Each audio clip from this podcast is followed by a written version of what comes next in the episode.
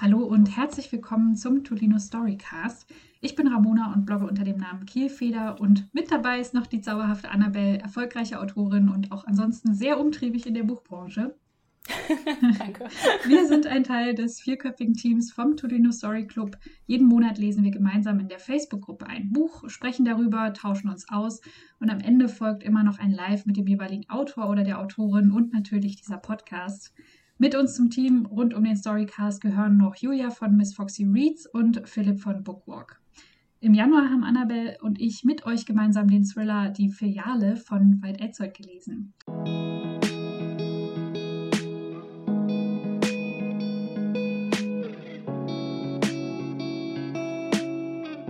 Annabelle, magst du kurz erzählen, worum es im Buch geht? Ja, super gern. Ähm, es war mein erstes Buch von Fred Edzard, muss ich dazu sagen, aber ich durfte ihn mal interviewen und fand ihn so sympathisch und habe mich dann mega gefreut, denn es geht um einen äh, Finanzskandal und oder so Banking-Skandal. Und Veit Etzold ist selbst Banker, also hat er auf jeden Fall Ahnung, wovon er schreibt. Und bei diesem Skandal dreht sich rund um Laura oder Laura Jakobs, will sie immer Englisch aussprechen. Und ähm, sie arbeitet in der Bankfiliale und die wird überfallen. Das heißt, es geht schon mal sehr spannend los und dann kommt nach und nach raus, dass sehr viel mehr dahinter steckt als ein einfacher Banküberfall, nämlich der eben angesprochene Finanzskandal. Und ähm, sie wohnt in einer in einem Haus, das von der ähm, Bank damals verkauft wurde und ähm, oder verbietet wird.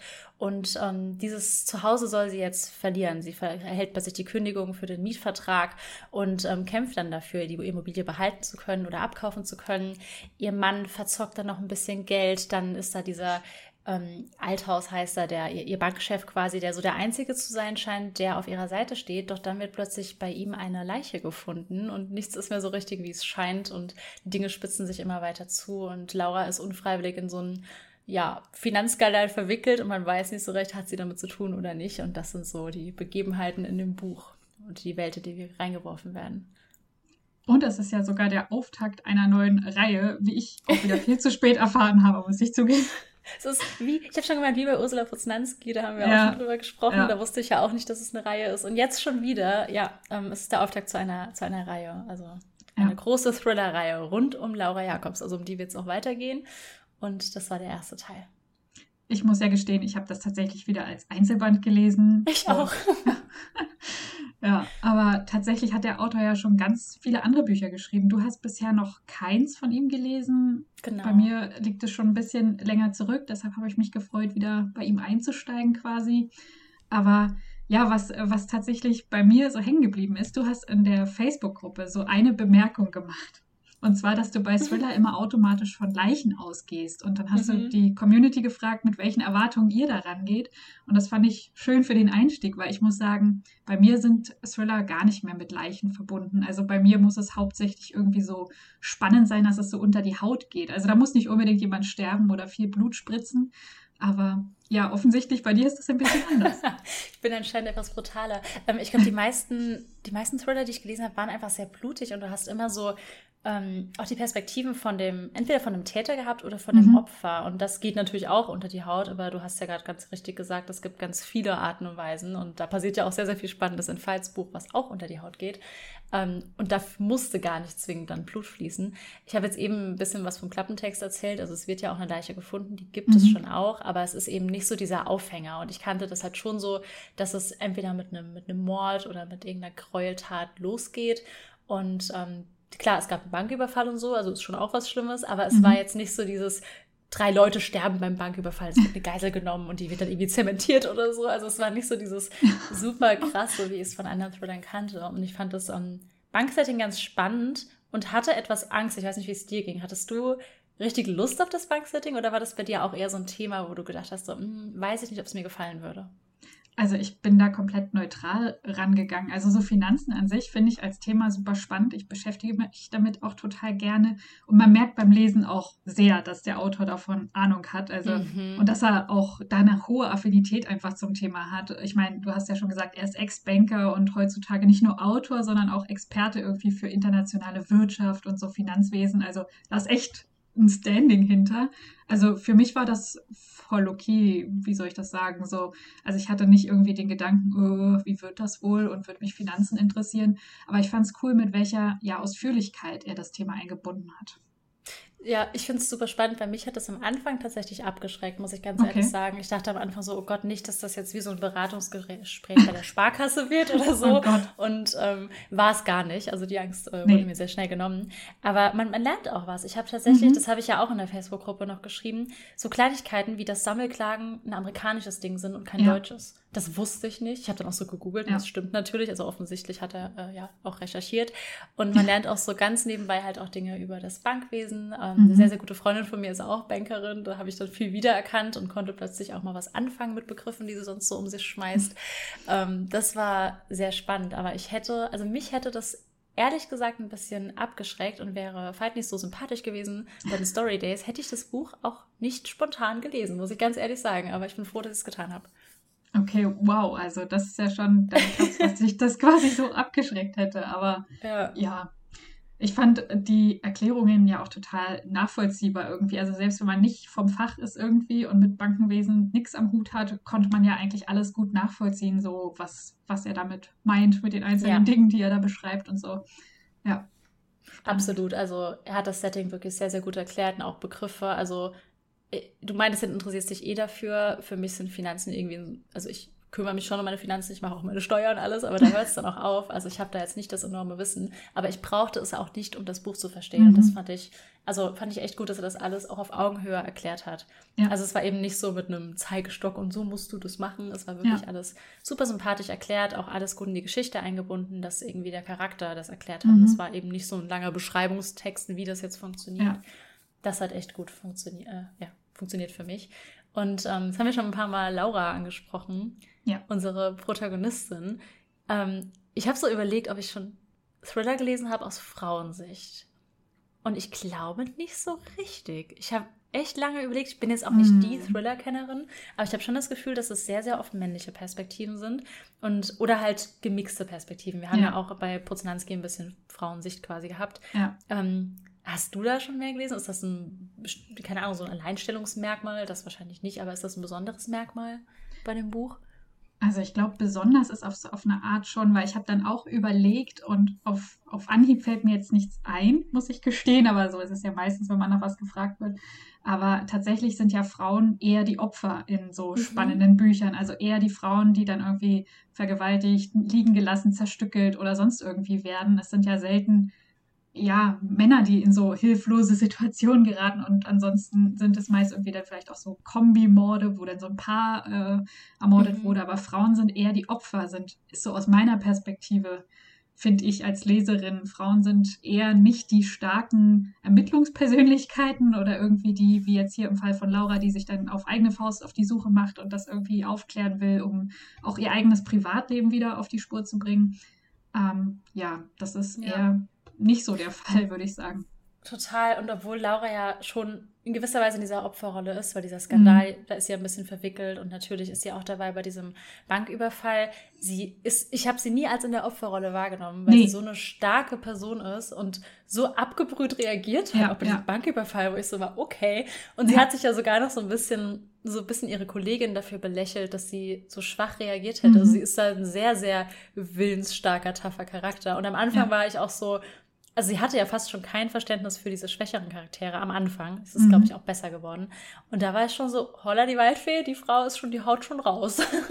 also da war sie schon echt sehr ähm, präsent. Aber ich, ich mochte generell auch, ich mochte alle Charaktere so ähm, mit den Ecken und Kanten. Ich mochte auch Sophie total gern. Das war die Gerichtsmedizinerin und ähm, ja. Frau ist ja auch Gerichtsmedizinerin. Also ja. ist bestimmt auch irgendwie davon was eingeflossen. Die war am Ende mein liebster Charakter. Die war so cool.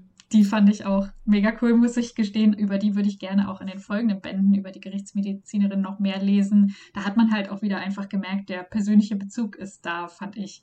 Aber mhm. tatsächlich bei Laura, als zu Beginn dieser Banküberfall in dem Einstieg ist, ich, ich hätte, glaube ich, ganz anders reagiert, wenn man mir plötzlich mit einer Waffe begegnet wäre. Also das hat mich auch beim, beim Einstieg schon irgendwie verwundert, dass sie da so ja, mhm. tough bleibt und so fast schon gefühllos diese Situation so übernimmt. Wobei ich ja auch sagen muss, ich hätte zu Beginn auch gedacht, dieser Banküberfall spielt eine viel größere Rolle. Dabei ist ja irgendwie nur so eine Eröffnungsszene quasi. Ja. Aber ja, spannend, wie da auch mit Erwartungen so gespielt wird. Also, dass man als Leser, Leserin quasi erwartet, die Frau an der Bankschalter reagiert irgendwie völlig hilflos, aber nein, sie übernimmt ganz gelassen diese Situation und ja, über, ja, meistert das irgendwie.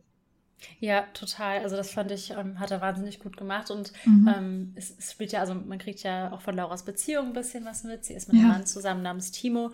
Und er war ja jetzt mal, ich, er war jetzt kein schwacher Charakter, aber er war nicht so tough, wie sie jetzt zum ja. Beispiel war. Er hat definitiv mehr Fehler gemacht, wo sie dann auch manchmal kopfschüttelnd dastand.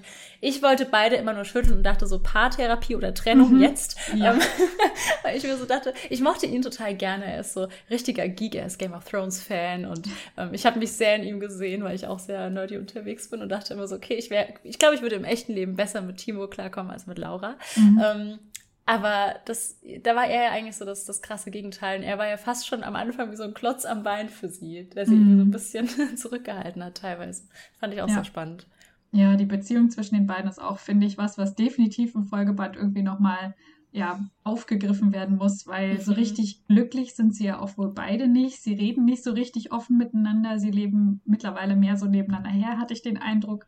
Und ja, sie machen viel auch so ihr eigenes Ding und reden eigentlich gar nicht mit dem anderen über die Entscheidungen, die sie so täglich treffen. Alleine dieses, dass Timo da einfach so viel Geld verzockt, ey, ich hätte ihn auch nehmen können. Also das war Oder auch nicht. so über die Traumata, die ihnen so widerfahren, so mit ja. Überfall, keine Ahnung. Das war schon, ja, also auf der emotionalen Ebene, ich bin auch dafür, die beiden sie, sie trennen sich und sie kommt mit Sophie zusammen oder so. Und dann machen die so, so Bonnie und Clyde aber umgekehrt und sie werden einfach so zwei taffe Frauen, die alle Vorbank ja. überfällen retten. Das fände ich super.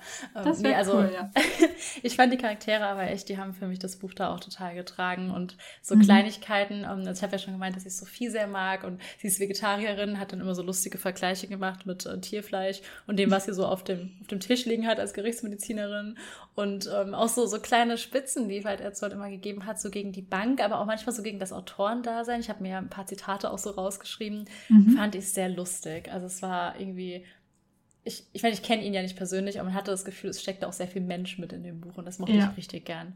Ja, das ist, das ist cool, dass du dir Zitate rausgeschrieben hast. Also ich muss gucken. zugeben, ich, ich schreibe mir tatsächlich nie was raus, wenn ich lese. Also manchmal habe ich so einen Moment, wo ich so denke, oh, das ist ein cooles Zitat, das musst du dir mal merken. Wenn ich richtig viel Bock habe, hole ich mir dann Notiz, äh, so ein sticky Dingsterbumster und klebe das da rein, aber ich schreibe mir nie was raus.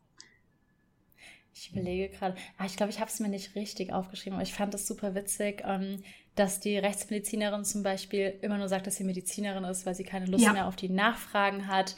Und ähm, dann so ein paar Anekdoten, wie sie erzählt hat, wie Menschen verstorben sind. Ich war so, hm, ist das aus dem echten Leben?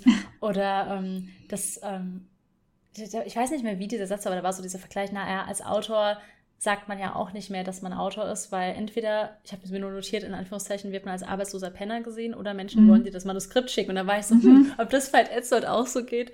Und das fand ich irgendwie so witzig, dass da immer mhm. so Spitzen drin waren. Und die Bank kam ja, also das Bankwesen an sich kam ja auch nicht immer sehr gut weg. Nee, also, das stimmt. Die wurden ja schon so teilweise auch so ein bisschen als Halsabschneider dargestellt und ähm, also auch nicht als komplett negativ, aber es waren schon immer auch so Spitzen gegen ähm, ja. die, die Bank als solche Institution quasi ja, drin. Das ja. fand ich sehr spannend na, generell der Umgang mit diesen ganzen Beratern, die da irgendwie sitzen mhm. und halt Leuten Dinge verkaufen, die eigentlich denen nichts bringen, sondern nur der Bank. Also da war ja schon relativ deutlich auch manchmal so zu lesen, von wegen informiert euch selber mal und kauft nicht einfach das, was euch jetzt vorgetragen wird, als das gute Angebot und so. Ja, das stimmt. Ich glaube, da hat er auch so ein bisschen Aufklärungsarbeit ähm, mm. betrieben, was ich aber auch ganz gut fand, weil ich habe ja gemeint, ja. für mich sind Finanzen nicht so ein einfaches Thema, sondern ein Angstthema und ich glaube, das ist für viele Leute so. Ja. ja, fand ich auf jeden Fall cool, dass er da ähm, das nicht alles so rosa-rot dargestellt hat. Wie es ja wahrscheinlich stimmt. auch dann nicht immer ist. Ja. Aber dann war ja noch so ein bisschen das Thema die Geschwindigkeit, mit, die, mit der die Geschichte erzählt wurde. Also mhm. ich muss sagen, zu Beginn braucht es ja einen Moment, bis das irgendwie so in Schwung kommt, weil man noch nicht so richtig weiß, wo geht das jetzt eigentlich hin. Diese Leiche, die da beschrieben wird im Klappentext, die taucht erstmal irgendwie gar nicht auf. Also das hat ja so einen Moment gebraucht, um sich irgendwie zu entwickeln. War ja. das für dich zu Beginn frustrierend oder fandst du es spannend, da mitzulesen? Ich fand, ganz am Anfang war das Tempo eigentlich durch diesen Überfall, über den wir jetzt schon mehrmals gesprochen haben, war das da.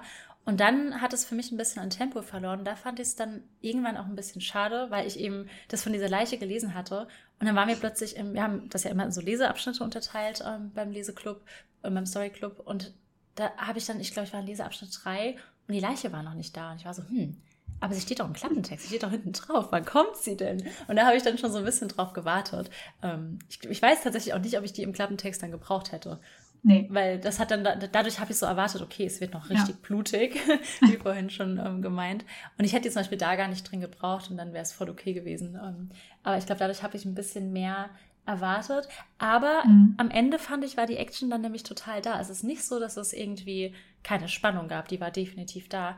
Ähm, mir hat nur also am Anfang war sie da, dann hat mir sehr lange ein bisschen Spannung gefehlt, weil dann ist das eher mhm. anderen Charakteren widerfahren, aus deren Perspektive wir nicht gelesen haben. Also es sind schon Dinge passiert, aber die sind eben nicht Laura passiert.